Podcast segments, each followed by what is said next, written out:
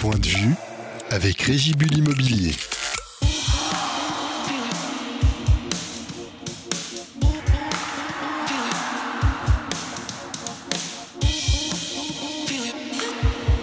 Bonjour à toutes et à tous, Gauthieron termine gentiment la saison régulière, mais déjà tous les regards sont tournés vers les playoffs. La ruée sur les billets s'annonce spectaculaire, pour ne pas dire sanguinaire, tant la demande est grande pour assister à l'un des matchs des quarts de finale des Dragons.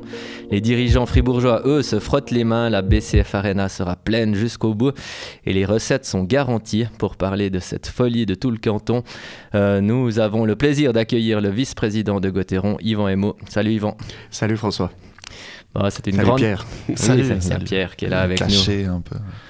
Je disais, c'est une grande première pour toi, Yvan. On a pensé plusieurs fois à t'inviter, mais ça s'est jamais vraiment concrétisé. On est donc très heureux d'avoir pu trouver ce, ce petit créneau matinal. Merci pour l'invitation. Bon, Pierre, on t'a entendu. Bienvenue. Merci, Toi, ça fait plusieurs fois que tu es derrière le micro. T'as compté ou bien? Non, mais j'ai la, carte fidélité au même titre que, que Christian Dubé et d'autres, C'est vrai, ouais. Ouais. Ouais, t'es quand même là plus souvent que Christian Dubé. quand même. quand même. Bon, euh, Yvan, en, en général, on discute euh, surtout au début du mois de juillet avec toi, lors de la présentation des comptes du club à l'Assemblée Générale. C'est un peu euh, pour toi le, le clou du spectacle, j'ose dire. C'est là qu'on qu'on t'entend, que tu prends la parole et que tu annonces souvent des bonnes nouvelles. Ces dernières années, c'était plutôt des bonnes nouvelles, effectivement.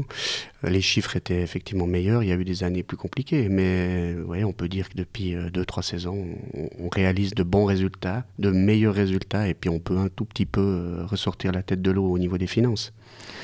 On va revenir sur ces, ces comptes florissants de Gauthieron. On va parler de ton rôle dans le conseil d'administration, de ton amour pour le club et de tes mollets d'anciens cyclistes De mes mollets. où ils ont fondu. Là, ils sont toujours un peu là quand même. Tu, toujours. tu roules encore? Alors, pas assez. L'année passée, pour la première année depuis longtemps, j'ai fait moins de, moins de kilomètres. J'ai fait que 3000 kilomètres. Mais euh, en général, ces 10, euh, 10 dernières années, j'ai toujours fait au moins 5000 kilomètres par année. Donc j'essaye quand même de maintenir ma- ma- ma- mon activité physique. Et puis j'adore euh, toujours énormément le vélo, bien sûr. Pendant l'été, donc. Pendant la saison de hockey, Euh, pas trop bien. T'arrives à aller. je commence en mars. Euh, Après, quand il y a les playoffs, je, je lève un peu le pied. Puis je commence en avril. Ouais, ouais. Non, je commence toujours à... J'ai plus tellement envie d'aller l'hiver, ça c'est vrai. euh, L'hiver, je fais plutôt de la course à pied. Voilà. T'espères commencer, en- commencer mai cette fois les- J'espère commencer le plus tard possible, mais comme je suis déjà sorti comme une deux fois, vu qu'on a un printemps avant l'heure, euh, donc euh, voilà. Mais effectivement, si, si euh, on va loin en playoff, peut-être j'aurai un peu moins de temps. Bon, l'année passée, t'étais démoralisé alors parce que t'aurais pu commencer début mars déjà à, à rouler et puis t'as pas fait tant de kills. J'ai commencé début mars, Ah euh, ouais. j'ai fait beaucoup de kills jusqu'à mi-mai, mais après j'ai eu, euh, j'ai eu un arrêt, je- on est parti aux États-Unis avec la famille, donc euh, c'est vrai que du coup j'ai j'ai un peu moins roulé dans la deuxième partie d'année, mais j'avais- j'étais parti fort. Ah, t'étais parti fort. T'es Un rentré, peu énervé aussi parce qu'on n'était pas en playoff, mais du coup voilà. t'es- rentré de Lugano à, à vélo le 9 mars 2023. Et je suis pas rentré de Lugano à vélo, j'aurais aimé rentrer à vélo si on avait gagné, mais Bon, on va mettre de côté le vélo, revenir sur la glace et avant de parler des sous, euh, parler de, l'actu de Gauthieron. Euh, avec cette 50e journée avancée à jeudi, vous ressentirez peut-être un, petit dé- décalage au moment d'écouter le, podcast. Mais quel que soit le résultat du match euh, contre Lugano, la saison régulière restera extraordinaire quand même. Cette deuxième place, tu vas pas nous dire que tu l'avais imaginé ou que tu l'avais prévu en tout cas. En tout cas, euh, pas beaucoup de monde l'avait prévu. hein. Ça, je crois que c'est une réalité. Par contre, nous, on était quand même assez confiants qu'on avait une très bonne équipe, déjà la saison passée, mais que cette année, elle était un tout petit peu plus étoffée encore, avec notamment l'apport de Walmart et puis le retour de Dido. Donc c'est vrai qu'on on sentait quand même qu'on a une bonne équipe. Après, malgré tout, la Ligue est très concurrentielle. On voit hein, des équipes comme Genève et Bienne qui sont en finale l'année dernière, on voit où elles sont aujourd'hui. Elles luttent pour les playoffs. Euh, il y a même des grandes chances que, vu les résultats encore de, de Genève hier soir, que les deux soient en pré-playoff, voire bien euh, peut-être même pas. Donc on voit que la Ligue, elle est extrêmement concurrentielle. L'année dernière, on n'est pas en playoff. Cette année, on est deuxième. On a une bonne équipe. C'est vrai qu'on a prouvé cette saison, euh, en finissant deuxième, qu'on est euh, capable de rivaliser avec les grosses cylindrées. Donc on, est très, très positif, très content de cette saison, très confiant. Et puis on aborde les playoffs avec beaucoup de confiance et beaucoup d'espoir. On le voit euh, avec les, résultats de, de Gauthieron, ben voilà, que tout s'est bien passé. Donc la confiance est quand même très importante, c'est dynamique de succès. Euh, ça, ça, a beaucoup aidé Gauthieron, ça a créé l'engouement, les gens ont, ont, cru rapidement, viennent à la patinoire. Enfin, c'est toute une dynamique qui s'installe. Tu la ressens aussi dans, dans, le, dans le, club On la ressent vraiment parce que c'est vrai que cette nouvelle patinoire nous, nous, permet quand même beaucoup de choses, nous a permis quand même, c'est un outil, euh, un outil de travail exceptionnel. Mais pour le faire tourner, il fallait euh, une équipe quand même compétitive, une équipe qui peut jouer les premiers rôles. Puis la chance qu'on a eue, c'est qu'après le Covid, on a pu faire une, une première saison euh, excellente, ce qui a permis de, de booster euh, les abonnés, de booster les sponsors, d'attirer de, nouveau beaucoup de monde à la patinoire. et, malgré le résultat de la saison passée, euh, les gens euh, sont restés fidèles et puis cette saison, ben, ils, s'y trompent pas, c'est complet tous les matchs, c'est un record, c'est du jamais vu. C'est vrai que c'est exceptionnel euh, d'avoir d'avoir ce public tous les soirs qui est, là. Et puis au niveau sportif, ben, l'année passée, on a quand même fait une grosse remise en question. à tous les étages et, ben, c'est vrai, on avait procédé à quelques changements qui paraissent peut-être qui paraissaient peut-être aux yeux de certains peu importants, mais on voit quand même des effets. Et puis aujourd'hui, ben, ben, on est content de pouvoir rebondir. C'est quoi pour toi le, le, changement le plus important qui a eu lieu? C'est l'arrivée de Patémon, c'est la, scission de la double fonction directeur sportif-entraîneur? C'est autre chose? Je crois que c'est un tout. Il y a eu un tout, il y a eu plusieurs décisions importantes et puis euh, des réflexions qu'on a fait ensemble hein, avec, euh, avec, le, avec le conseil d'administration, avec la direction, avec le staff technique. Tout le monde s'est remis en question et puis plusieurs éléments. Alors c'est vrai, on a voulu travailler sur la structure à long terme en, euh, en séparant la double casquette. C'était quelque chose que qu'on avait mis en place un peu de manière dans l'urgence à l'époque, euh, c'est vrai, il faut se rappeler, euh, on, se sépare de Mark French, Christian Dubé va derrière la bande. C'était pas forcément prévu de faire du long terme, mais le succès aidant, ça s'est avéré une solution, une bonne solution. Mais malgré tout, on restait un des seuls clubs de la ligue à avoir un directeur sportif entraîneur. Donc on a voulu travailler sur le long terme en restructurant. Et puis après, ben, on était aussi un des seuls clubs de la ligue à n'avoir qu'un seul coach assistant. Donc là, on a eu la chance de pouvoir tomber sur un Patémon, qui est quand même un coach qui a une grosse expérience, qui a amené Genève à la finale, qui était sur le marché, qui avait envie de venir travailler avec Christian Dubé et Pavel Rosa. C'est aussi important. Il y a eu un feeling entre les, personnes. Et puis derrière, ben, il amène sa patte bien sûr, c'est un peu un jeu de mots. Mais il, amène sa patte, il amène son style, et puis, et puis il a certainement mis un peu d'huile dans les rouages, et puis un fonctionnement qui a amélioré le coaching staff, amélioré le rapport avec les joueurs, amélioré euh, peut-être ce qui avait un petit peu moins bien fonctionné l'année passée, sans que ce soit catastrophique. Et puis, euh, ben, ça donne un succès, et puis on a des joueurs qui, tout à coup, euh, ben, c'est vrai que notre trio suédois est, est incroyable. Je crois que c'est la première fois depuis très longtemps qu'on a le meilleur compteur de la ligue dans notre club. Je ne sais pas si vous avez les statistiques. Moi, j'ai en tête un nom, c'est Entunen. Mais on parle de 2007 ou 2006 ou 2005. Ah, je suis même pas sûr qu'il ait fini tout devant. Mais toi, euh, alors, je vais euh, en parler dans ma newsletter cette semaine. Je suis en train de chercher les statistiques. Non, non, mais j'en parle volontiers. C'est pas forcément en plus tout le monde. Mais je crois qu'il faut remonter à Komutov en 94-95 pour retrouver un fribourgeois en tête. Alors, euh, donc j'étais, j'étais encore plus, plus ouais, c'est ça, ça fait 30 ans, 29 ans que c'est pas arrivé. Alors il n'est pas encore premier. Il n'est pas encore premier, mais on a Walmart qui est cinquième, on a Dido et Berchi qui sont pas très loin de la dixième place, puis surtout on a Reto Berra qui fait une grosse saison. Donc mhm. quand on met ces deux éléments en perspective, l'année dernière, ben, effectivement, euh, les, étrangers étaient peut-être un peu moins présents. Sorensen avait été blessé et tout.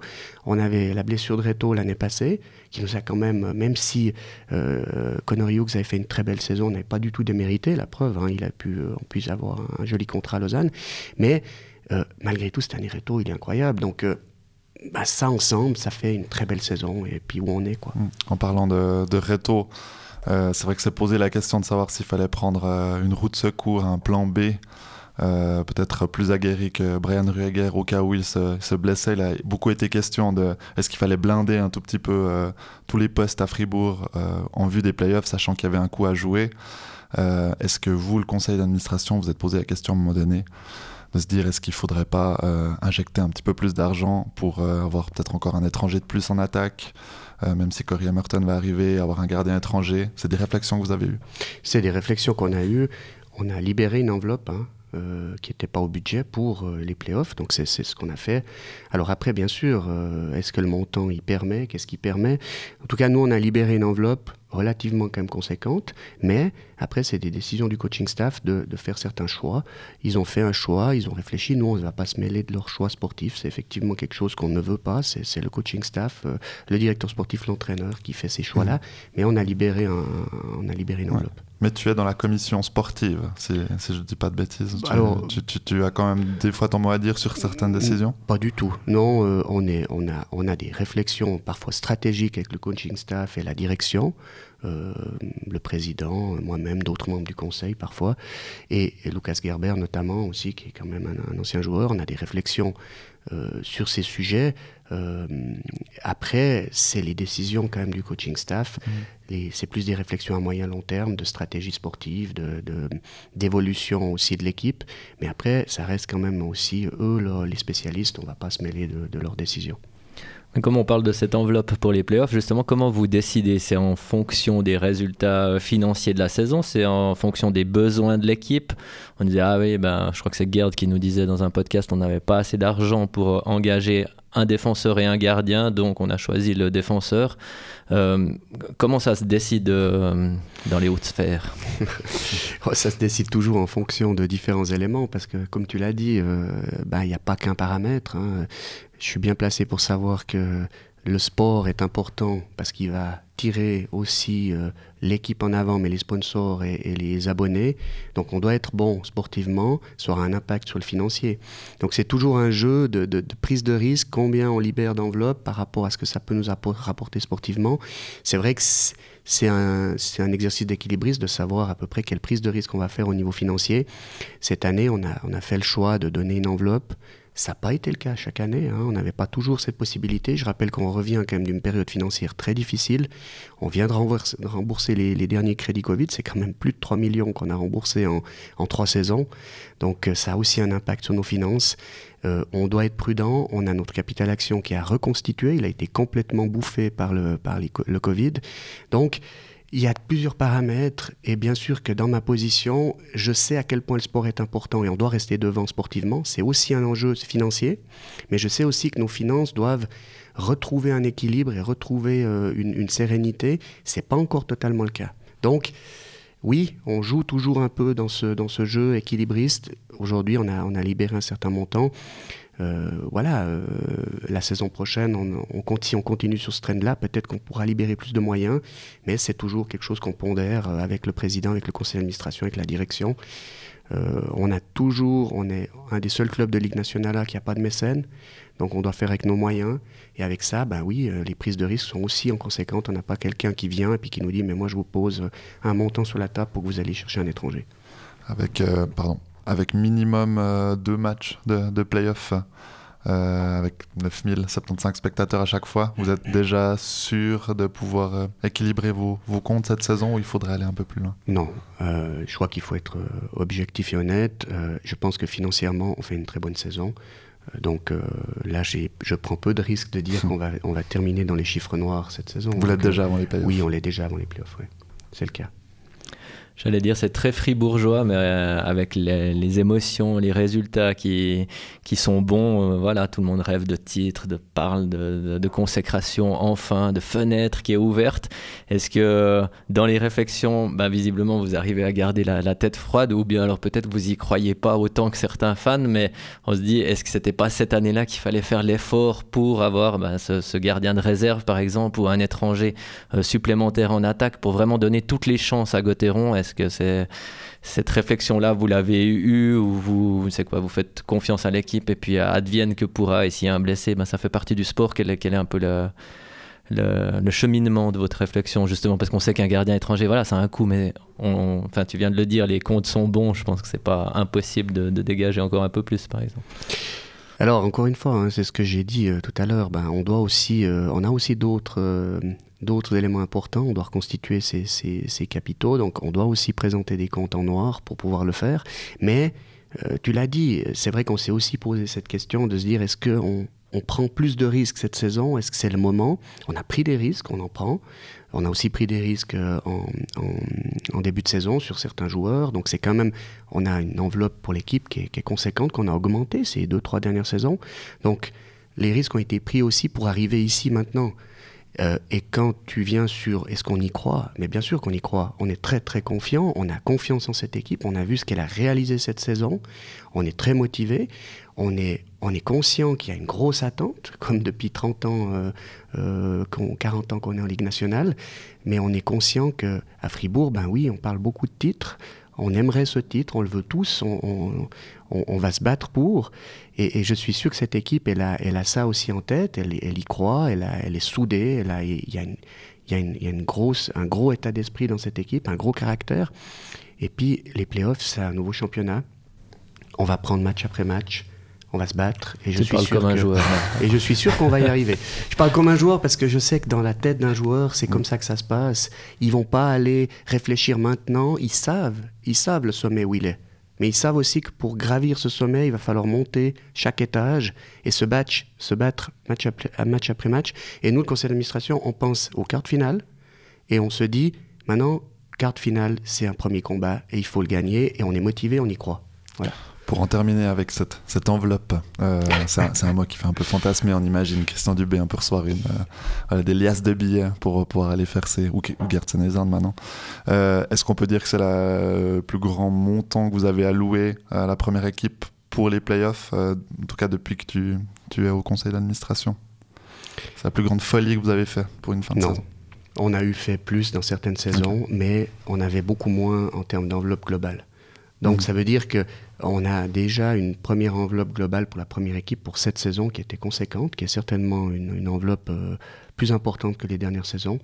Et puis, on a encore libéré un montant qui est, quelque chose de raisonnable, mais qui est quelque chose quand même qui permettait de faire quelques, hum, choix intéressants. Mmh. En attendant les playoffs, bah, il y a cette fin de saison régulière. On sent qu'elle est, un peu spéciale quand même. Il y a eu la défaite contre Ajoie euh, samedi passé. Il y a eu la défaite contre Langnau le samedi d'avant. C'est des choses qu'on n'a pas forcément l'habitude de vivre à, la BCF Arena. Euh, Christian Dubé qui fait un peu des tests, Kaline 3 défenseurs étrangers. Euh, comment tu vis, toi, Pierre, cette, euh, cette fin de saison régulière? Plutôt bien. Plutôt bien. Plutôt bien. Non, mais ce que je veux dire, c'est qu'on sent euh, qu'il y avait beaucoup de certitudes pendant toute la saison. Et puis là, il y a eu quelques ajustements, la blessure de Bikoff, des étrangers, des lignes qui tournent peut-être plus aussi bien. Il y a quand même quelques questions qui, qui sont venues. Je, je pense que les certitudes, elles se sont pas, elles se sont pas envolées. Je pense que si on regarde la dynamique des équipes déjà qualifiées pour les playoffs, que ce soit cette saison ou les saisons passées, franchement, c'est humain. Et peut-être des gens vont écouter euh, ce, podcast après le match de Lugano et Gotteron va gagner, mais on peut imaginer que Fribourg va aller perdre là-bas, que Fribourg peut aussi aller perdre à Ambry. Ces deux équipes qui ont quand même énormément à, jouer sur, euh, sur cette fin de saison. Et puis c'est humain quoi. Tu, Mais au-delà des résultats par exemple. Après j'ai l'impression qu'il y a toujours les mêmes certitudes et toujours les mêmes questions quoi. Que finalement il y a encore devant un chantier qui est, qui est ouvert avec un alignement, un équilibre à trouver pour que la, troisième ligne finalement ait aussi un, impact. Il y, a, deux, trois, deux, trois joueurs à, déplacer. Euh, et puis, euh, ouais, c'est un petit peu les, les, dernières, les dernières questions, mais qui sont là depuis, qui sont là depuis très longtemps, tout cas. Euh, Elles vont rester, d'après toi bah ouais, alors à moins que tout d'un coup il y ait des joueurs qui, qui montent en puissance et il faudrait Ouais, je sais pas ce que t'en penses, Yvan. Tu...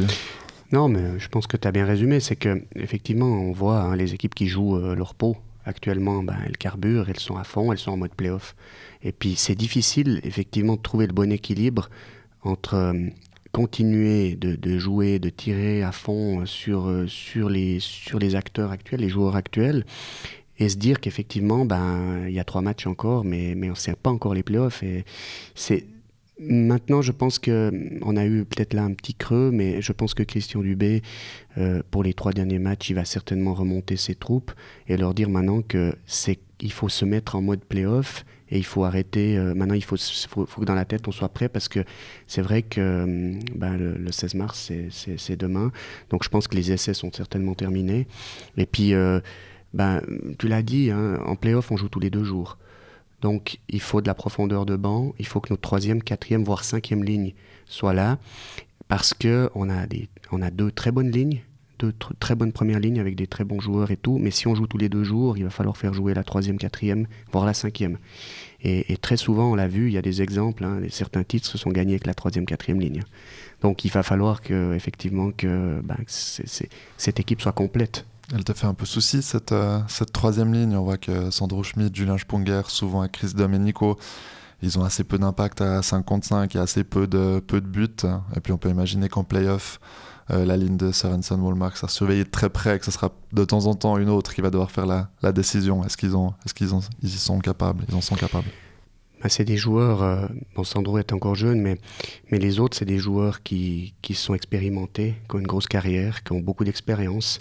Et je pense que ces deux gars, euh, si on dit Chris Di Domenico et Julien, qui, qui sauront monter leur niveau en playoff parce qu'ils savent que c'est le moment où on va les attendre. Donc euh, moi je fais confiance à, ces joueurs pour arriver vraiment dans cette période de l'année très importante en forme et puis au, au meilleur de leurs conditions. Quoi. Est-ce que tu as déjà analysé un peu le classement Alors, il reste trois journées, c'est très serré derrière, mais il y a un adversaire que, tu anticipes ou que tu te réjouis de croiser ou alors pas du tout? Bon, ben, euh, on a regardé bien sûr euh, déjà un petit peu les adversaires potentiels. C'est difficile parce que ça peut, ça peut. On voit qu'il y a des équipes qui se, toutes les équipes peuvent, peuvent, se battre en ce moment. Alors bien sûr, si on peut, si on regarde au niveau de, au niveau du, peut-être de, des, trajets. On aimerait peut-être éviter Davos et Lugano, mais bon, bah, ça fait partie en playoff. De toute façon, on doit jouer partout. Puis au niveau sportif, je ne sais pas trop, parce que d'un côté, il y a beaucoup de gens aujourd'hui qui disent on aimerait éviter Genève. C'est vrai que c'est, ils viennent d'être champions d'Europe, euh, c'est le champion Suisse en titre, ils vont vendre leur peau très très cher en playoff. C'est certainement un os. Après, quand on arrive en playoff, euh, de toute façon, on doit battre tout le monde si on va aller le plus loin possible. Alors, au final, euh, ben, c'est le classement qui va décider. Et puis nous, on doit se mettre, euh, peu importe l'adversaire, on doit maintenant se mettre en mode playoff et puis se dire que chaque étape sera, sera un combat. Et puis on sait qu'en playoff, c'est un autre championnat qui commence. Fribourg a peut-être l'occasion de se, donner les chances d'affronter Berne en battant Berne lors de la dernière journée. Berne qui pourrait descendre à la septième place. Et statistiquement, je pense que c'est l'équipe. Enfin, la septième place est l'équipe qui finira à la septième place sera l'équipe euh, qui pourrait affronter Fribourg. Qui pourrait, parce qu'après il y a encore ouais, ces play-offs, donc euh, tout peut arriver. Mais, mais c'est vrai, hein, Berne, c'est peut-être un adversaire qui, qui nous convient peut-être un peu plus, mais encore une fois, après il faut jouer. C'est, ça reste des, un championnat euh, un peu différent quand même. Mais méfions-nous de Bienne aussi. Hein. Euh, je sais pas le changement d'entraîneur, ce qu'il va faire. Ils vont, ils sont encore pas euh, perdus. Et puis, euh, bah, il y a toutes les équipes qui peuvent encore accéder à ces pré-playoffs déjà. Et puis ensuite, bah, en playoffs, une équipe qui sort des pré-playoffs est toujours dangereuse mhm. aussi. Hein. Mais Fribourg pourra pas affronter Bienne. Oui, c'est ça ce que j'allais dire. C'est que normalement, c'est plutôt. voilà, on est mercredi matin quand on enregistre. Il y a de bonnes chances que ce soit Davos, mais comme il reste trois journées, ben voilà, on verra si c'est un long déplacement ou pas. Et comme tu l'as dit, Pierre, peut-être que la, la, dernière journée, le match, euh, le derby des Zeringen, lundi soir à Fribourg, euh, vaudra, vaudra le déplacement euh, aussi pour l'enjeu et peut-être ça sera le premier acte du quart de finale déjà. Peut-être. ça c'est de la musique d'avenir. Pour terminer ce dossier playoff, euh, Yvan, j'ai une question.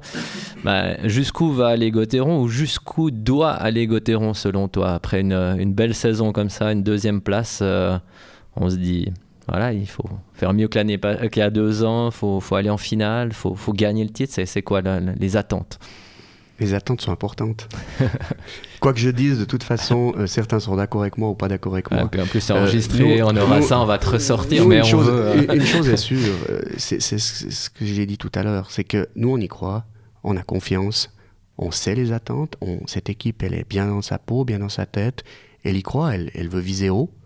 Et puis, ben d'abord, il faut, il faut passer l'écueil des cartes finales. Donc, il faut se battre. Et puis après, bien évidemment, tout peut arriver. Mais tout peut arriver. On peut aller gagner le titre et on peut se faire sortir encore. Mais bien sûr qu'avec une saison comme ça, ce que l'équipe a démontré, on a, on a tous beaucoup d'envie et, d'ambition. Donc, euh, battons-nous, donnons le meilleur, et puis euh, on gagnera sur la glace avec notre cœur, ou euh, on, perdra, mais aussi avec notre cœur. Ça veut dire battons-nous, et puis n'ayons rien à regretter surtout. Mmh. C'est surtout ça. Une élimination en quart finale, ce serait un échec Alors, au vu de la saison, oui.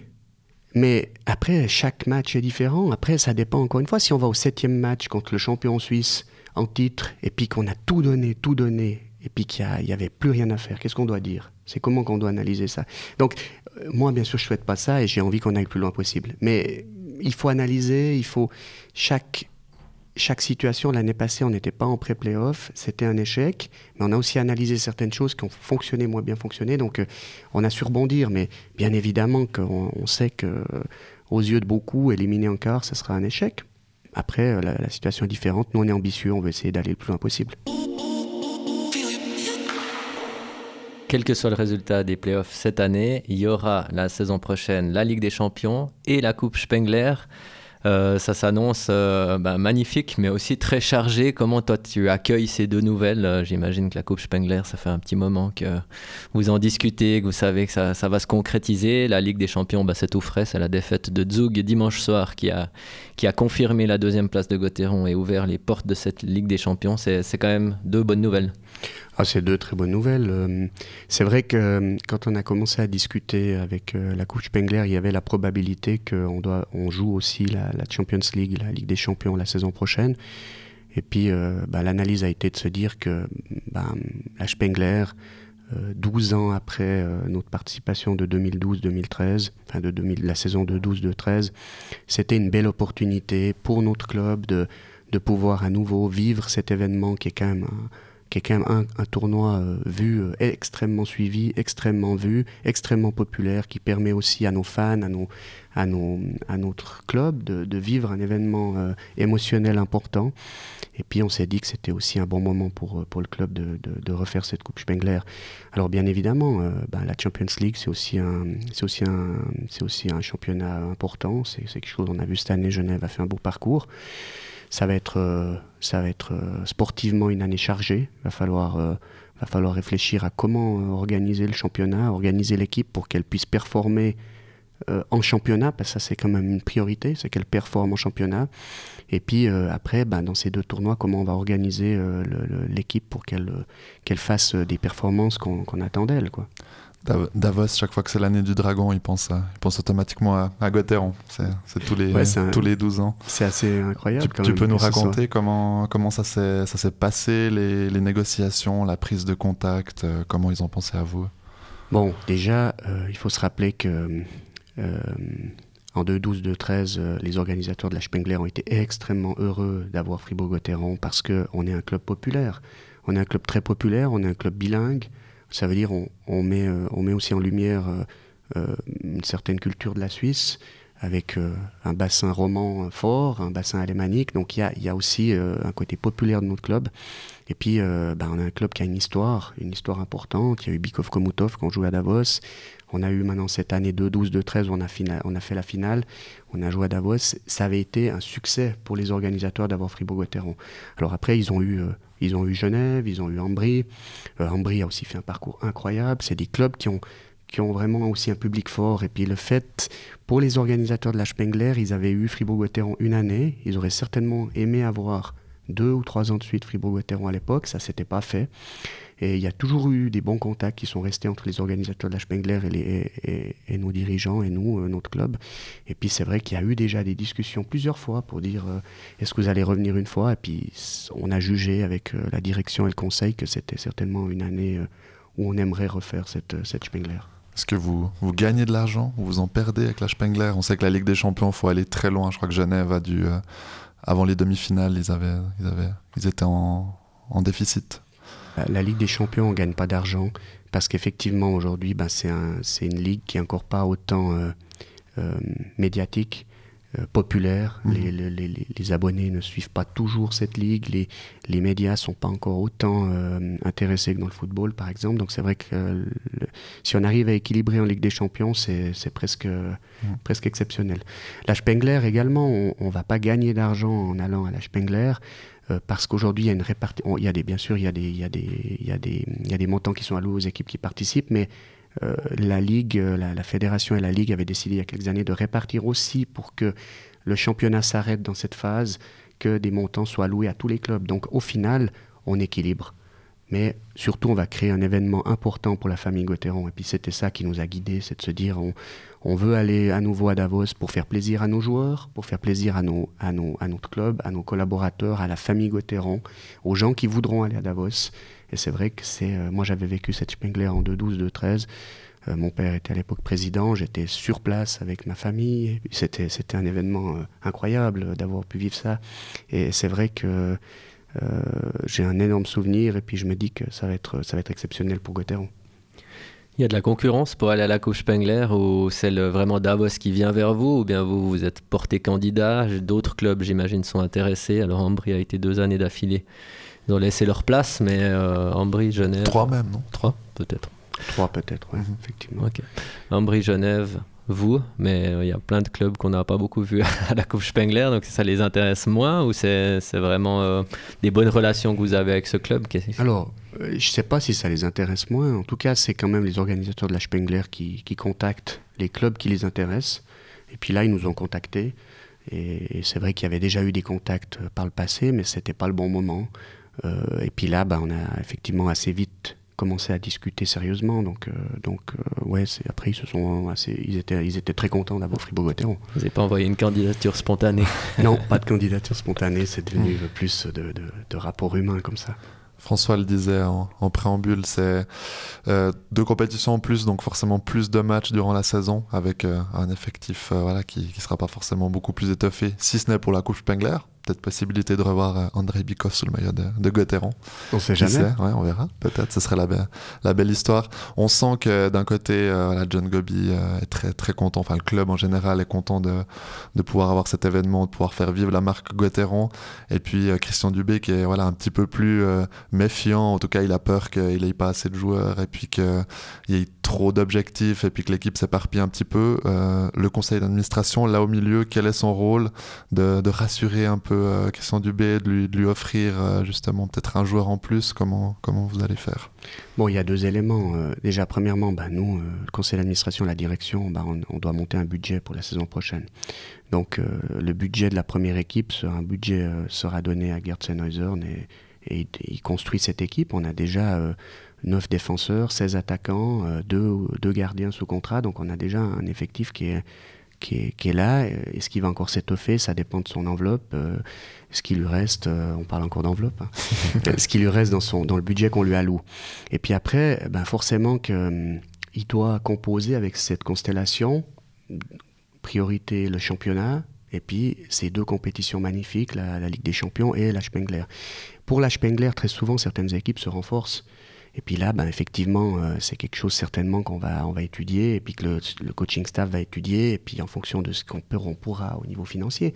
Mais c'est Gerd qui doit, avec Christian, euh, trouver des solutions. Nous, on ne se mêle pas de ces choix-là, et puis c'est eux qui, mmh. savent les, entre guillemets, les composantes de la saison prochaine. Mmh. Vous pourriez rehausser un tout petit peu le budget, peut-être pour un septième étranger, si Gotteron va loin en playoff? C'est une possibilité. Je pense effectivement que le parcours euh, de la fin de saison va aussi déterminer peut-être certaines choses à ce sujet. Euh, aujourd'hui, on est, on est dans les premiers budgets, dans le premier, les une, deux premières versions du budget 24-25. Euh, on a aujourd'hui une situation financière au 28 février. Et puis, ben, forcément qu'au 30 avril, d'ici au 30 avril, d'ici au, à l'Assemblée générale, ben, on a des choses qui peuvent évoluer, puis on, on étudiera mmh. toutes les options. On pourrait imaginer qu'avec un, attaquant étranger de plus, ça pourrait aussi changer un petit peu le visage de, de qui pourrait jouer avec un seul défenseur étranger la saison prochaine. Yannick Redgeb qui pourrait justement amener la qualité qu'on perdrait avec Borgman ou Gunderson, mais bon là, on se projette un peu, mais ce serait tu intéressant. Tu le fais bien, tu le fais bien. Je vois que tu as, plein d'idées avec le retour de ouais, déjà fait, voilà, déjà fait les lignes. N'hésitez pas si vous avez. Une ligne directe de, avec Gerd. Directeur sportif assistant. Ouais, y a une ah, garder le poste, il y a une option peut-être. ouais, on en parle après. C'est peut-être un scoop. Pierre Chouvet, assistant manager, directeur sportif. Ouais, je suis pas sûr que tout le monde soit content. il y aurait des idées en tout cas après. Farfelu peut-être. J'ai pas dit ça. On revient un peu aux sous, aux enveloppes et au compte, euh, l'année passée, euh, chiffre d'affaires supérieur à 28 millions. C'était jamais arrivé dans l'histoire du club. Tu le disais euh, il y a quelques minutes, ça, risque d'être encore plus haut cette fois, avec un bénéfice de nouveau à la clé, mais pas mal de responsabilités, notamment vis-à-vis de bah, ces réserves qui, ont fondu pendant le Covid. voilà, quelle est un peu la stratégie pour vous? À quelle hauteur il faut remonter ces réserves? Quel est l'intérêt justement d'avoir ces réserves en dehors des coups durs Covid, mais voilà, pourquoi c'est prioritaire? C'est prioritaire parce que euh, on est tous conscients qu'aujourd'hui, on, a une période faste. Notre patinoire, est, pleine. On a beaucoup de monde. On a une bonne année sportive. Mais ça fait 11 ans que je suis au conseil d'administration. 17 ans que je suis dans l'entourage du club, mon père étant rentré au conseil en 2006 et là j'étais dans la commission financière. Donc on a eu des saisons beaucoup, beaucoup, beaucoup plus dures. Et donc euh, quand on est au conseil d'administration, on ne doit pas partir dans l'euphorie et on doit se concentrer sur le moyen long terme aussi. Et c'est pour ça que euh, ben, on avait cette priorité de rembourser rapidement ces crédits Covid, parce que là, c'était aussi imposé par, euh, par, les, par les, justement la Confédération. Euh, si on remboursait pas dans les trois ans ces crédits Covid, ces emprunts de la Confédération, on devait baisser notre masse salariale des salaires supérieurs à 148 000 de 20%. Ça veut dire que, autant dire, baisser clairement notre, notre budget pour la première équipe et donc avec les conséquences sportives que ça peut avoir. Même si aujourd'hui, il euh, n'y a pas que l'argent qui fait une équipe, hein, on le sait. Mais malgré tout, c'était quelque chose qu'on ne souhaitait pas et on s'est donné comme première priorité de sportivement construire une équipe pour amener le plus de monde possible, le plus de sponsors et essayer en trois ans de rembourser ces crédits Covid. On avait esquissé plusieurs scénarios, soit par nos propres moyens, soit en essayant de trouver éventuellement quelques sources de financement si on n'y arrivait pas par nos propres moyens, parce qu'on n'était pas sûr d'y arriver. Mais grâce aux bons résultats, grâce à cette nouvelle patinoire, cet outil incroyable, on y arrivait par nos propres moyens. Donc ça, c'est déjà un premier succès qui est atteint, qui était vraiment pour le conseil d'administration un objectif stratégique. Nous libérer de ces crédits Covid. C'est le cas. Maintenant, on a un deuxième objectif. Alors, outre les objectifs sportifs qui sont toujours importants et puis qu'on veut, on veut maintenir, hein, on est obligé, on doit garder cette équipe euh, dans le haut du tableau. Mais le deuxième objectif, c'est de reconstituer nos fonds propres qui ont été complètement. Je rappelle qu'on était en 725 alinéa 2 pour les connaisseurs, ça veut dire qu'on est en surendettement. Le fait de pouvoir postposer les crédits Covid nous permettait d'éviter le dépôt de bilan. Donc c'est euh, une constellation qui est quand même compliquée. Et maintenant, on n'est plus en surendettement, on est encore en perte de capital, c'est-à-dire que nos fonds propres, notre capital action de 3,2 millions à peu près, ou 3,3, il est encore plus, pas encore reconstitué. On, est, euh, on a encore un peu d'effort pour le, pour reconstituer. Et l'idée, ce serait de pouvoir allouer et de faire quelques années de résultats positifs pour pouvoir reconstituer ce capital action et de nouveau avoir euh, finalement des fonds propres qui sont complets. Vous vous avez donné quel, euh, quel euh, objectif à, quel horizon pour rembourser ces... Alors, c'est pas un remboursement, c'est une, reconstitution, une reconstitution des fonds propres. c'est les résultats de l'année qui vont nous le permettre. Et puis, ben, forcément que cette année, on a, fait, on a présenté 500 000 francs de, résultats la saison passée, 700 000 l'année d'avant. Ça nous permet de remonter gentiment ces 3,2 millions. Donc, on va essayer en, en 3, 4, 5 saisons euh, de, trouver la balance entre finalement allouer suffisamment à la première équipe au niveau sportif, mais aussi en essayant quand même de dégager un peu de, résultats pour reconstituer ses fonds propres. Et, c'est clair, c'est un, un, juste milieu à trouver. Je rappelle aussi qu'on a dû emprunter à peu près 5 à 6 millions. Alors, on a dû investir environ 9, 8 à 10 millions pour la nouvelle patinoire. On a dû faire quand même quelques emprunts de 4, 5 millions.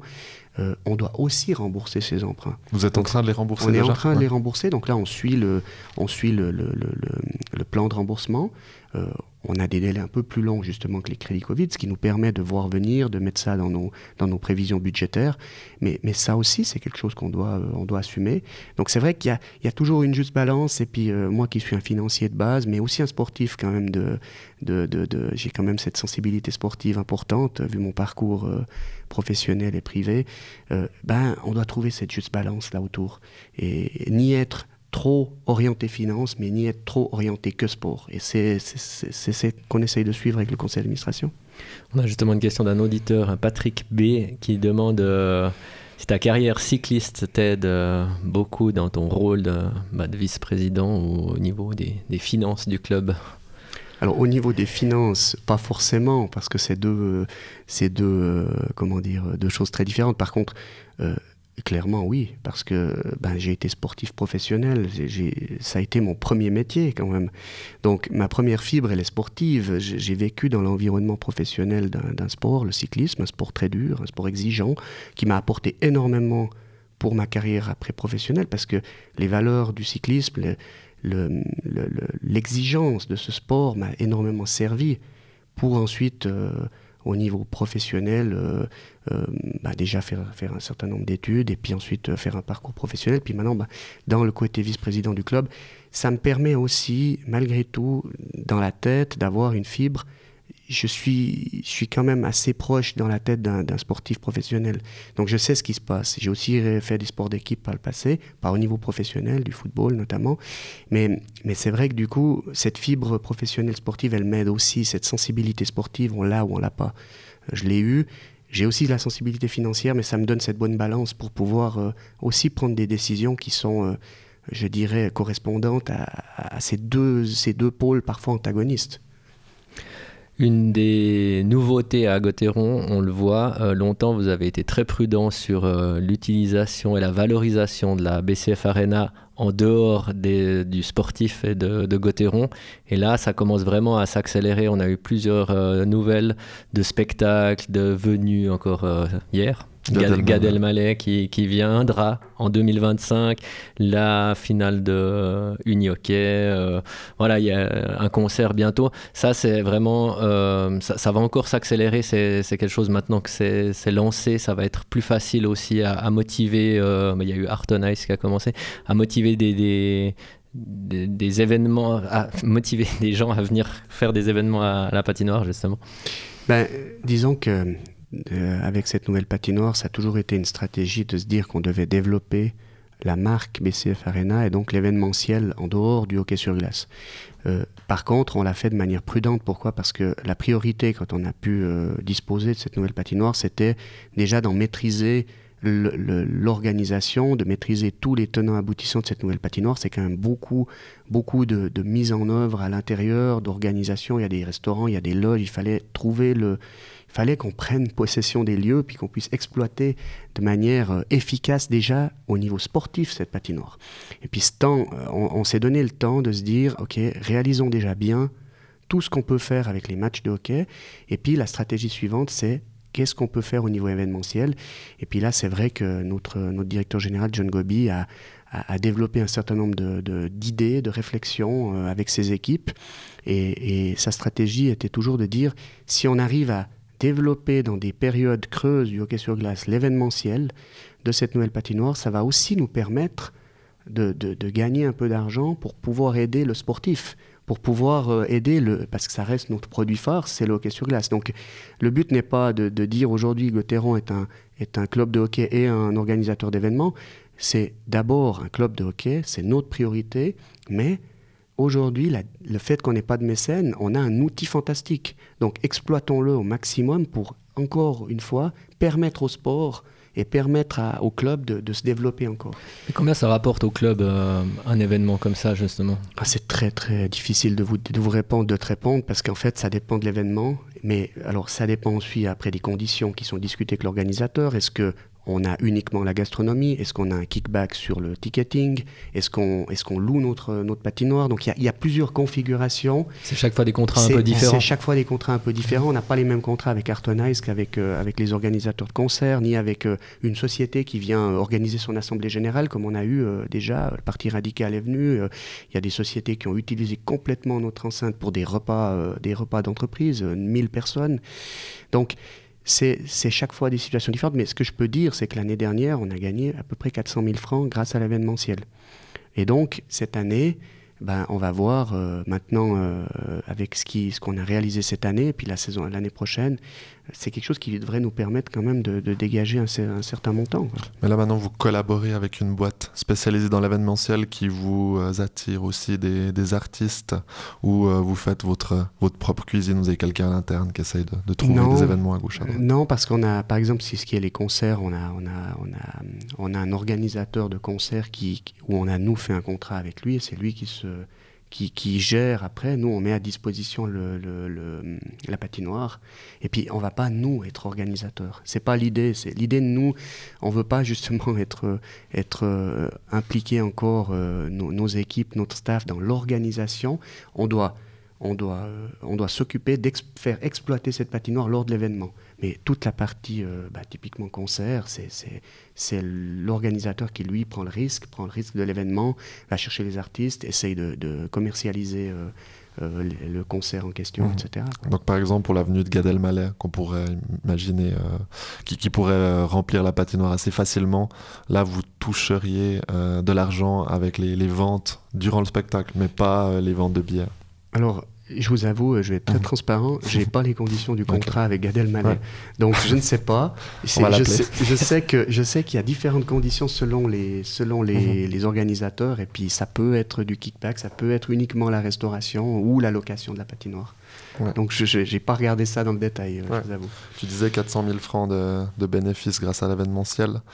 Euh, vous pouvez augmenter ce, ce- ce chiffre encore. Il y a une énorme marge de, de progression. Vous, avez fait un budget sur ces prochaines années. Vous aimeriez atteindre combien? On n'a pas fait de budget spécifique parce que c'est vrai que euh, on a essayé de développer ça en fonction de chaque situation. Mhm. Euh, on avait typiquement au début de cette saison, on n'avait pas encore de confirmation qu'il y aurait des concerts au mois de mai. Euh, donc là, on, maintenant, on sait un tout petit peu plus sur la saison 24-25. On va pouvoir mettre un certain nombre, mais on est très prudent parce que ça reste quand même quelque chose qui peut dépendre beaucoup de la réussite de l'événement ou pas. Donc on va pas Mhm. prendre trop de risques sur, euh, sur des supputations de résultats euh, sur ces événements. Mais bien sûr qu'on on peut imaginer que ces 400 000 de la saison 23-24, euh, 22-23, pardon, soient plus importants euh, à l'avenir avec ce qu'on a annoncé récemment. Ouais. Gauthieron aura peut-être un gardien étranger pour les playoffs l'année prochaine grâce à Gad Elmaleh. Un jamais gardien Ah, je, marocain. te, je te disais que c'était des C'est idées. jamais. Il avait beaucoup d'idées, Pierre euh, Chouvet. Mais à part ça, on voit aussi dans les, dans les grandes villes, où, où dans ces, quand il y a ces salles à disposition, euh, elles sont exploitées euh, presque au quotidien. Et longtemps, Gauthieron faisait seulement du hors-saison et, et faisait attention et, n'en faisait surtout pas une priorité. Mais en même temps, on entend, bah voilà, ça rapporte de l'argent au club. Donc est-ce qu'il faut encore plus développer ça et dire, bah finalement, euh, c'est votre rôle d'agrandir cette fameuse enveloppe? Donc peut-être qu'en cours de saison, bah, comme on voyait au Hallenstadion à la fin du match, euh, pendant que les journalistes écrivent leurs textes, eh ben, il y a des gens qui enlèvent les bandes et puis il y a un concert de Justin Bieber le lendemain. C'est des choses qui, qui pourraient à terme arriver à Fribourg parce que finalement, ben, ça rapporte de l'argent au club et c'est ça l'intérêt. Je comprends la question. La, vraie différence entre Zurich euh, à l'époque du Hallenstadium et nous, c'est que nous, on est locataire unique et exploitant unique de cette patinoire. Ce qui n'était pas le cas du club de hockey Zurich. Ça veut dire qu'ils n'avaient pas tellement le choix, finalement, de, de subir, entre guillemets, les choix du, du propriétaire du Hallenstadium. Ça leur avait joué des tours. Ça leur avait joué des Ils tours. n'avaient pas pu jouer la finale de la, Ligue des. Champions dans leur patinoire. Oui, mais ils avaient non plus pas d'argent quand Justin Bieber venait, tandis que là, Gauthieron aurait de l'argent. Le- le- ce, que, ce que je voulais dire par là en, en formulant cette réponse, c'est que on a très peu de fenêtres dans l'année pour pouvoir vraiment mettre à disposition de manière du- longue euh, cette patinoire parce que justement elle est d'abord une patinoire de hockey sur glace. Et donc ça reste quand même notre priorité de, de- de- permettre des conditions pour notre club, pour notre première équipe, pour notre mouvement junior, on a la piste 2 aussi, mais de quand même continuer à, à faire du hockey sur glace. Donc la priorité, c'est le hockey sur glace et tout ce qu'on pourra exploiter dans des périodes opportunes, on le fera. Ce qui ne veut pas dire justement qu'on va commencer à, être- à trop changer la configuration parce que c'est beaucoup beaucoup de travail aussi et de logistique euh, pour, euh, pour mettre la patinoire en configuration euh, Art on Ice ou en configuration euh, salle de spectacle. Donc, euh, Pendant la prochaine Coupe Spengler, il y aura peut-être un spectacle du coup. Elle sera libre. Bastian Baker, comme ça il À pourra voir. faire à la fois du, du hockey sur glace et chanter. Voilà, encore une idée. Encore une idée de. Pierre Chouvet. Votre vision, notre expertise. Régibul Immobilier répond à toutes vos attentes. Gérance d'immeubles, administration de copropriété, courtage et expertise. Retrouvez toutes nos offres sur régibule.ch. On revient un peu au hockey avec cette, patinoire remplie, cette capacité qui a été augmentée. John Gobi disait, enfin le club l'a présenté quand il y avait l'inauguration de la terrasse, on y était d'ailleurs pour un podcast, et euh, il en a reparlé euh, samedi après, après le match contre Ajoie. Cette volonté encore d'augmenter la capacité, euh, il disait même peut-être déjà ces, prochaines semaines. Alors voilà, j'ai pas, pas creusé tout de suite, mais tu peux nous en dire un peu plus. Il y a, encore une marge de manœuvre donc dans la patinoire pour, euh, battre le record des guichets fermés l'année prochaine. Alors effectivement, il y a quelques projets encore dans le tiroir euh, qui sont en train d'être étudiés par John Gobi. Euh, dans les détails, je vous avoue que j'ai pas tous les détails, mais effectivement, on, essaye encore d'augmenter euh, un peu la capacité. Il y a quelques opportunités d'ajouter encore quelques places, quelques sièges, quelques places assises.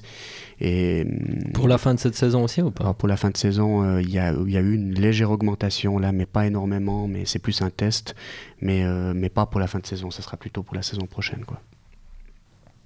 Il y aura peut-être des places aussi le long de la, de la bande à côté du. Ouais, ça, exact, c'est là que ça vient d'être mis. Alors, en tout cas, ça a été mis pour le match euh, samedi passé. Euh, je pense que ça va être maintenu en configuration playoff, mais j'ai pas, euh, j'ai pas le retour de l'expérience justement parce qu'il voulait, c'était un test, donc on voulait voir comment ça fonctionnait. j'ai pas parlé à John depuis samedi. Ça a été discret parce que ça n'a pas été annoncé plus que 9075. Ouais, mais vous l'avez vu effectivement, c'était le long de la, le long de la glace, ouais. Vous vous dites qu'elle est presque trop petite cette patinoire? Alors, j'ai eu la même question au début de saison de, de vos confrères, de, certains de vos confrères d'une autre, d'une radio. Euh, j'ai une réponse assez simple. Euh, regardez aujourd'hui la, la, la, configuration des patinoires en Suisse. Fribourg a finalement la troisième ou quatrième capacité, hein, quatrième capacité de Suisse. Mhm. Pour une ville de, de 50 000 habitants, euh, avec le bassin de population qu'il y a, je trouve que c'est déjà exceptionnel d'avoir une patinoire à plus de 9000 personnes à Fribourg et qui est remplie. Et on voit aujourd'hui, quand on regarde leur taux de remplissage de certains, certaines patinoires, euh, il y a des patinoires qui sont à 80% de remplissage, 85%. Nous, on est à 100%. Donc, euh, aujourd'hui, bien sûr, on peut dire, euh, elle est trop petite cette patinoire, il faudrait une patinoire à 10 000, à 11 000. Mais quand, on, quand la réflexion a été faite de passer de 6 500 à 9 000, certains nous disaient vous êtes fou, vous n'arriverez jamais à remplir cette patinoire. Donc, euh, la vérité d'aujourd'hui n'est pas celle d'hier et la vérité de demain ne sera pas celle d'aujourd'hui. Donc moi je pense que la capacité de 9000 c'est une bonne capacité pour Fribourg et aujourd'hui on doit trouver des solutions mais on préfère devoir trouver des solutions et être à 100% de remplissage que devoir trouver des solutions avec 11 000 personnes et à 80% de remplissage comme certains clubs sont. Donc pour Fribourg, 9000 personnes je trouve c'est quand même exceptionnel. La situation est effectivement exceptionnelle et assez confortable pour le, pour le club. Vous pouvez euh, proposer euh, plein, de, euh, plein de choses à, des entreprises qui sont prêtes à payer. On voit que les, tous les dine and view, les, les, repas pendant les matchs, avant les matchs, tout est pris d'assaut.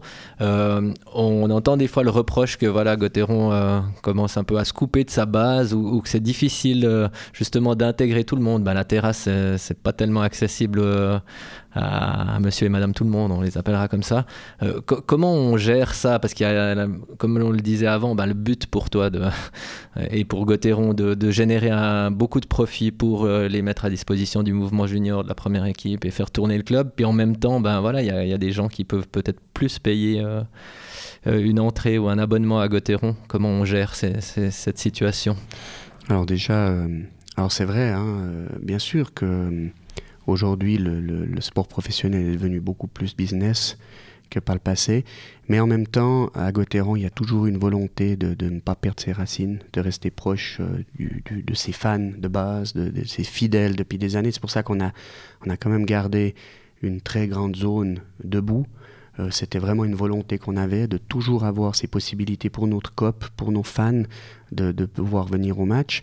Et puis c'est vrai aussi qu'aujourd'hui, ben, euh, avec les aspects sécurité, avec euh, tout ce qui est autour de finalement de, l'évolution un peu du sport, on doit, on, doit, on a beaucoup plus de normes de sécurité qu'il y a 20 ans en arrière, ben, il y a beaucoup plus de places assises. Et puis ben, il y a une demande énorme aussi pour ces places assises, il y a une demande énorme pour, pour des sponsors d'avoir des packages de, d'hospitality, comme on appelle, pour recevoir des clients, avoir ça. On a voulu développer ça parce que Fribourg est, est, un club de cœur, est un club de base, on veut garder ça, mais en même temps, on n'a pas de mécène qui aujourd'hui nous permet de, de je dirais peut-être de, nous concentrer sur d'autres objectifs. Et nous, on doit essayer de faire vivre un budget, de construire un budget. Et puis c'est vrai que cette patinoire-là, en configuration, elle, à mon avis, elle permet de répondre à ces deux aspects. Garder une base forte, garder nos fans, rester proches, rester humains, rester humbles, et aussi permettre à des entreprises de pouvoir organiser euh, euh, et développer euh, leurs entreprises avec les possibilités qu'offre notre nouvelle patinoire. Donc c'est une balance, encore une fois, et moi, que ça fait longtemps que je suis là, je sais à quel point le, le cœur des fans est important, qu'on veut rester proche d'eux. On essaie aussi de les accueillir, d'avoir, le, le, le, plus de respect, le plus d'écoute possible pour tous les fans. Et c'est hyper important de rester très proche d'eux et très proche de cette base.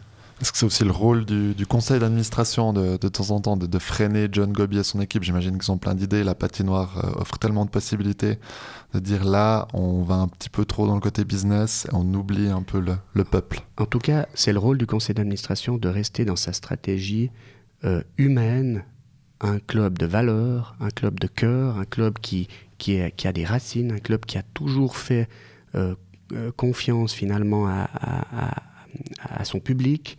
Et donc ça, c'est quelque chose qu'on discute beaucoup, cette balance à trouver entre, entre notre, le respect de nos racines, le respect de nos, nos origines, et puis le maintien de notre, de notre développement sportif pour qu'on puisse aussi exploiter. Euh, aujourd'hui, les composantes d'un club professionnel sont importantes, et puis on a euh, aussi le devoir de, de, de, répondre à cela, parce que euh, ben, nos fans sont importants, très importants, mais aussi ils attendent des résultats. Et pour avoir ces résultats, on doit, on doit aller, aller développer euh, et essayer de trouver des ressources financières.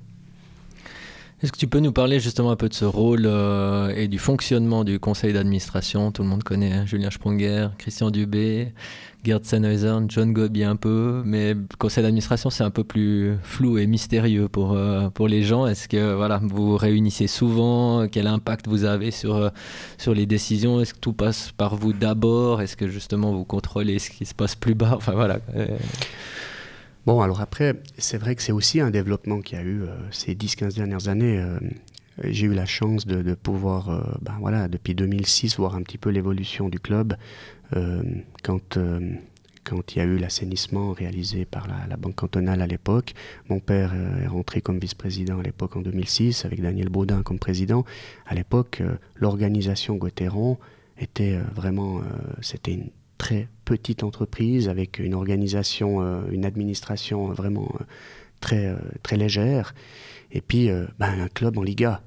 Donc il a fallu aussi aligner un peu les planètes durant 15-20 ans pour à la fois rester un club sportif sur le devant de la scène, mais aussi construire une organisation d'une société, d'une PME, qui, dans une PME, a une direction, des départements, des collaborateurs qui travaillent autour du club pas seulement des joueurs sur la glace, mais aussi dans les bureaux. Et ça, ça a été un travail quand même euh, de longue haleine, de pouvoir allouer suffisamment de, ressources financières pour structurer ce club. Et puis après, au niveau du conseil, ben, euh, c'est vrai que moi, ben, ça fait 11 ans que je suis au conseil, j'ai aussi vu ben, justement le, conseil précédent. On a aussi beaucoup évolué dans la manière de travailler parce que le conseil d'administration de 2006 ou de 2012, il était très impliqué dans l'opérationnel, parce qu'on n'avait pas suffisamment de personnes dans l'administration. Ça veut dire que quand, je, quand j'étais euh, responsable des finances en 2013, quand je suis rentré au conseil, j'étais beaucoup plus actif au niveau des finances du club, dans le détail de l'opérationnel, qu'aujourd'hui. Pourquoi? Parce que hum, à l'époque, l'équipe comptable était relativement euh, jeune et, moins expérimenté. Aujourd'hui, on a pu mettre une organisation avec une équipe comptable, avec une RH, avec, euh, avec un directeur général, avec, avec euh, différentes personnes dans ces domaines. Et, et, donc, mon rôle est devenu un petit peu plus de supervision, de contrôle, de stratégie, plutôt que d'opérationnel. C'est aussi une évolution. Et c'est ce qu'on a essayé de suivre pour tous les départements et pour, pour tous les départements du club, ce qui fait que le conseil d'administration d'un rôle stratégie plus opérationnelle et remonter gentiment dans un rôle plus stratégie et contrôle, ce qui est le rôle d'un conseil d'administration dans une SA normale. Donc finalement, on a essayé de structurer aussi le conseil d'administration pour suivre cette évolution.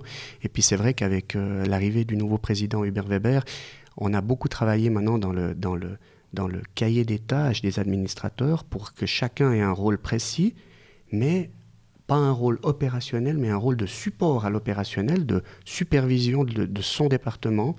Et donc, on, se réunit euh, personnellement, ben, le, conseil d'administration se réunit une fois par mois. Et puis, euh, ensuite, chaque administrateur a des tâches bien définies.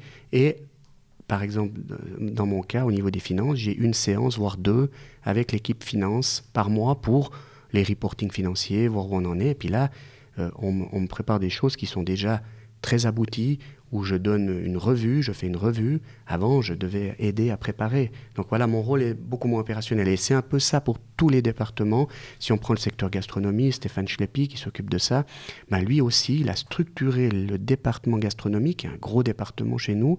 Et aujourd'hui, il a un responsable de la gastronomie et lui, il fait euh, de la supervision, du contrôle, il va voir un petit peu, mais son rôle est stratégique, contrôle.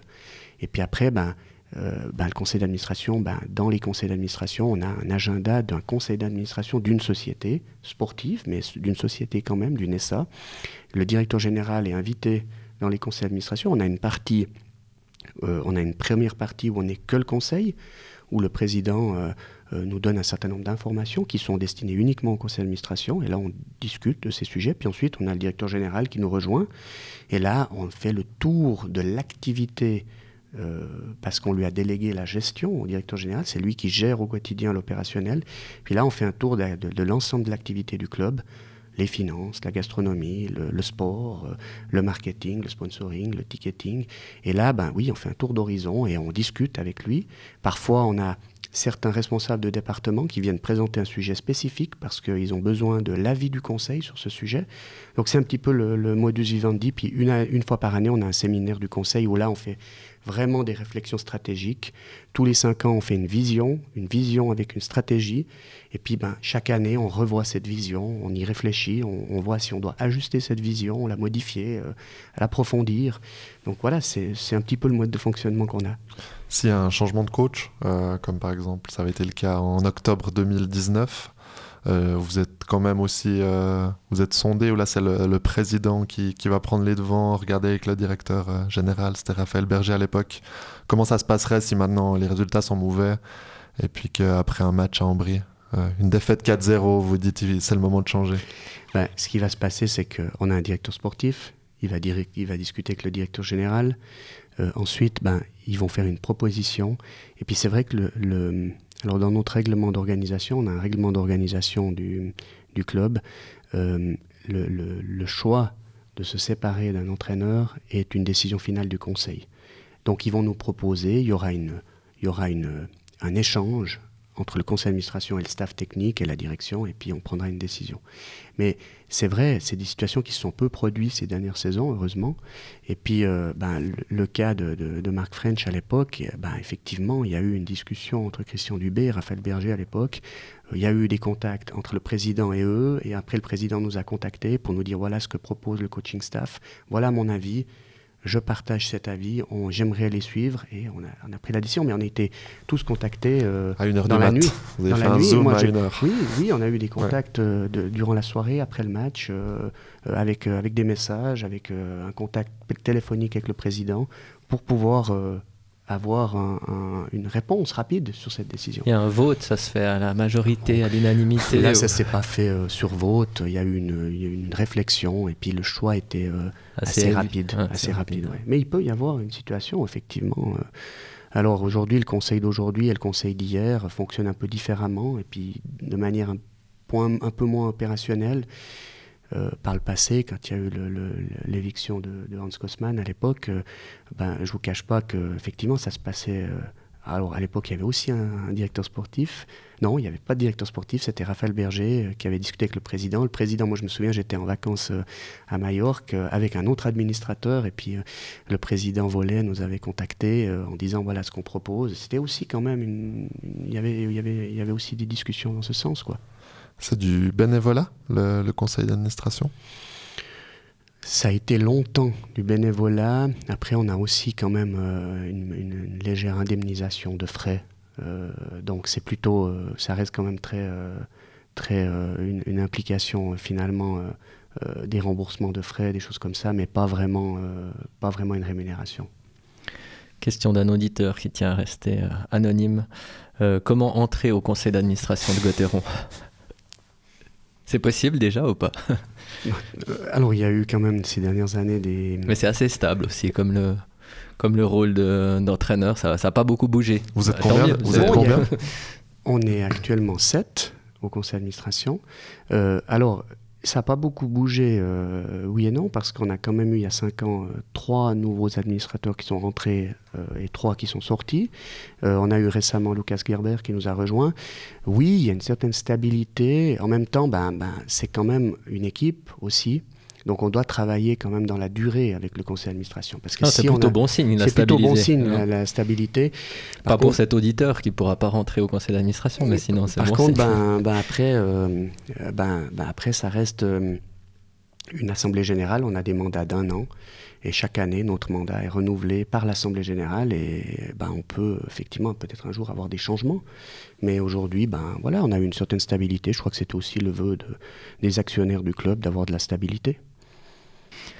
Euh, je me demandais euh, avant quand tu parlais de ben voilà, ta, ta, carrière de cycliste et puis cet intérêt pour le sport, euh, est-ce que tu vois beaucoup l'équipe, les joueurs en dehors? Alors peut-être tu les croises au match ou tu vas leur dire bonjour, mais quel rapport tu as avec, avec Dubé et les joueurs? Bon, disons que je fais partie un peu des meubles, gentiment, vu que je suis le plus ancien au conseil d'administration et puis le plus ancien peut-être dans l'entourage du club. C'est vrai qu'on a eu des gens comme, qui sont restés de longues années, Raphaël Berger, euh, euh, bah, on a eu aussi des administrateurs qui sont restés de longues années, mais euh, vu mon historique, j'ai effectivement, je connais vraiment la maison de fond en comble. Et puis, bah, Christian Dubé, il a été joueur, je le connaissais déjà comme joueur, on avait déjà des échanges, donc je le connais très bien. Et puis, Gerd aussi. donc, on se voit, on se parle. Euh, les joueurs, euh, Julien est là depuis, depuis très longtemps, euh, André, il y a des joueurs que, que j'ai connus depuis, finalement depuis tout le temps.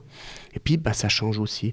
Il y a des nouveaux. Donc, Personnellement, je les vois de temps en temps quand il y a des événements, quand il y a des choses. Là, on parle un peu avec certains joueurs. Et puis, euh, ben, Christian, parfois, ben, on se croise après le match. Ça peut arriver que je passe vite vers le bureau des coachs, leur dire bonjour, mais, mais c'est très euh, épisodique. Et puis, euh, ben, après, on, a des, on se croise de temps en temps dans les bureaux du club. Et, et donc, c'est des rapports humains euh, mais qui ne sont pas des rapports, euh, je dirais, d'amitié. On ne peut pas dire que on, noue des relations, mais oui, après, il y a des joueurs qu'on est plus proches. Avec Julien, ça fait très longtemps qu'on se connaît.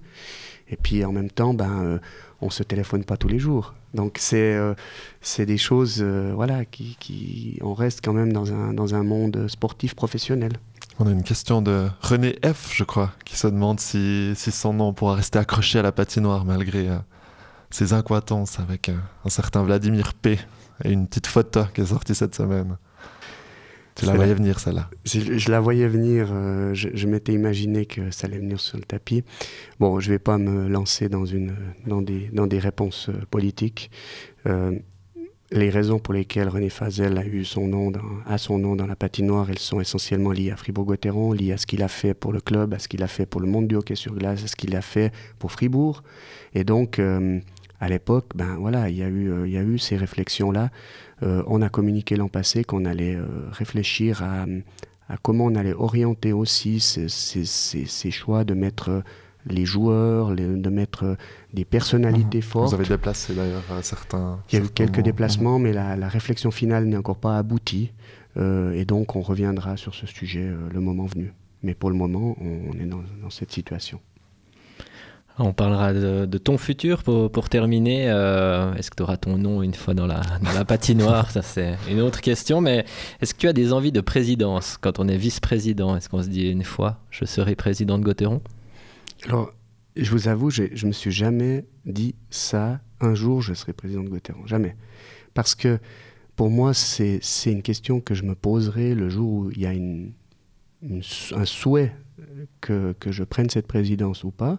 Et puis, j'ai toujours eu le souhait plutôt d'être utile, d'être utile au club, de pouvoir euh, être utile. Euh, c'est vrai que, euh, tu le sais François et aussi Pierre, je suis rentré au conseil dans une période un peu particulière. Mon père était décédé trois mois avant. Il était président de Gauthieron. Je suis rentré au conseil pourquoi? Parce qu'on m'a sollicité, les actionnaires m'ont sollicité pour reprendre les finances et aussi pour dire, mais tu connais déjà beaucoup, tu es dans l'entourage depuis longtemps et il faut qu'on ait euh, quelqu'un qui connaisse les finances. Et est-ce que tu n'as pas envie peut-être de perpétuer, de continuer ce que ton père avait commencé? C'est vrai que c'est ce qui m'a guidé depuis le début, c'est de dire j'ai envie d'être utile et aussi de peut-être d'assurer de, une certaine pérennité de ce qui avait été déjà entrepris par les, par les anciens, par, euh, par mon père, par Daniel Baudin, par euh, des anciens administrateurs du club, euh, Maurice Paquier, Louis-Guy Vorlet, qui ont beaucoup travaillé dans ce nouveau Gauthieron depuis 2006. Et donc, mon souhait est d'abord la pérennité. Après, c'est vrai, il y a eu des années dans ces, dans ces 10-11 ans au conseil où, parfois je me suis dit, est-ce que je suis encore utile? Est-ce que j'ai encore envie de continuer? Vraiment, il y a des saisons où où, euh, je vous avoue, je vais vous faire une confidence, vu qu'on est, on est très honnête, euh, il y a une saison où j'ai, hésité à, donner ma démission euh, du conseil d'administration. Tu avais commencé à écrire la lettre Non, pas du tout. J'avais pas commencé, mais c'était dans ma tête. Je me disais, j'en avais parlé avec mon épouse, et puis je me disais, est-ce que là, maintenant, j'ai pas le souhait de peut-être de me retirer, est-ce que je suis encore utile? Et puis après, il y a eu une nouvelle dynamique avec, avec un nouveau président, avec, avec une nouvelle patinoire, avec une nouvelle équipe. Et puis, euh, ben, aujourd'hui, c'est vrai que ça fait cinq ans qu'Hubert Weber est président. On a une entente excellente. Euh, c'est quelqu'un avec qui je, partage beaucoup de valeurs, où on se dit les choses, on est, franc, on est honnête. Avec tout le conseil d'administration, il y a une totale transparence. Et puis, ben, combien d'années Hubert Weber va rester Ça lui appartient. Euh, personnellement, euh, ben, le moment de la question se posera quand il aura décidé, lui, de, se retirer. Puis si je suis utile, ben, ben, si les actionnaires le souhaitent, puis qu'ils estiment que je suis utile, ben, je me poserai vraiment la question, mais je me la poserai au niveau personnel, familial et au niveau professionnel, parce que j'ai aussi un emploi et une, une fonction de responsable d'une région romande avec quand même euh, plus de 150 collaborateurs, presque 200 à gérer. Donc c'est vrai qu'il y a euh, aussi un emploi du temps personnel qui est très important et professionnel aussi très important. Il faut pouvoir diminuer son temps de travail pour être président de, de. C'est obligatoire Non, je pense pas. Je pense que c'était le cas il y a 10 ans. Mmh. mais avec l'organisation d'aujourd'hui, avec la structure du club d'aujourd'hui, Hubert Weber travaille à 100%. Euh, et, je pense qu'aujourd'hui, euh, la structure du club permet d'avoir une structure d'un conseil d'administration qui n'est pas dans l'opérationnel. Et donc un conseil d'administration qui n'est pas dans l'opérationnel ne, ne, doit pas baisser son temps de travail et peut avoir un emploi. Par contre, ben, c'est quand même un engagement important, c'est quand même beaucoup de travail. Et, c'est vrai qu'il y a quand même des considérations à avoir au niveau professionnel et privé pour euh, concilier ces choses-là. Mais pour le moment, je ne me pose pas cette question et je ne me lève pas le matin en me rasant en rêvant de ça. On va te laisser aller euh, rejoindre justement ton entreprise et tes employés. Euh, tu as répondu à la question que je t'ai posée en disant c'est pas un objectif d'être président. Je parlais plutôt d'envie. Est-ce que c'est quelque chose qui justement te ferait envie te, tu te dis, voilà, une fois j'aimerais bien l'être, si c'est possible, si on me pose la question. Alors évidemment, dans cinq ans, la, la, réalité sera pas la même qu'aujourd'hui, mais est-ce que c'est quelque chose quand même qui te donne envie ou pas plus que ça? J'ai surtout l'envie d'être utile. Et, j'aime bien ce mot l'envie parce que j'étais un fan de Johnny Hallyday, donc euh, l'envie d'avoir envie, c'est très important. Et, de se lever le matin, avoir, avoir l'envie d'être utile et, d'avoir l'impression d'apporter quelque chose. C'est ça qui me guide. Euh, j'ai toujours été guidé par, les, par la passion. Je suis un homme de passion. Je suis quelqu'un qui, qui fait les choses parce que j'aime faire les choses. Et si, euh, si le jour où il y a cette, cette option, j'ai l'envie, ben pourquoi pas Mais je ne sais pas si j'aurai toujours l'envie. Il y a longtemps que je suis là, il y a longtemps que j'ai beaucoup donné aussi. Euh, j'ai beaucoup travaillé dans ce club. Je l'ai fait par passion et sans jamais attendre quelque chose en retour, ni euh, le souhait d'être un jour quoi que ce soit d'autre que d'être utile. Bah, merci beaucoup. Belle conclusion. Tu nous, as, tu nous, as, donné 1 euh, heure, 12 de ton temps. Ça passe vite. ça passe vite. Ça passe vite. J'ai pas l'impression que ça fait une heure qu'on est là. C'était un plaisir en tout cas de t'avoir à notre micro. Merci beaucoup. Bon playoff. Merci. Merci François. merci Pierre. On se voit le 16 mars pour allumer le feu. Pour allumer le oh feu et, avec l'envie d'avoir envie. Ouais en espérant que ce ne soit pas les, les, portes du pénitencier qui se referment non, sur on va être positif. après 4 matchs. On va être positif on va vivre pour le meilleur. C'est une autre chanson de Johnny. Et on va s'arrêter là. On va peut-être couper. Merci beaucoup. Allez. À bientôt. Bye bye. bye. C'était Point de vue avec Régibule Immobilier. Vous venez d'écouter Point de vue, le podcast de la liberté consacré à l'actualité de Fribourg-Gotteron. Si vous ne voulez pas manquer le prochain épisode, abonnez-vous sur votre app de podcast préférée. Vous pouvez aussi nous retrouver sur laliberté.ch et l'application de la liberté. À bientôt pour un nouvel épisode.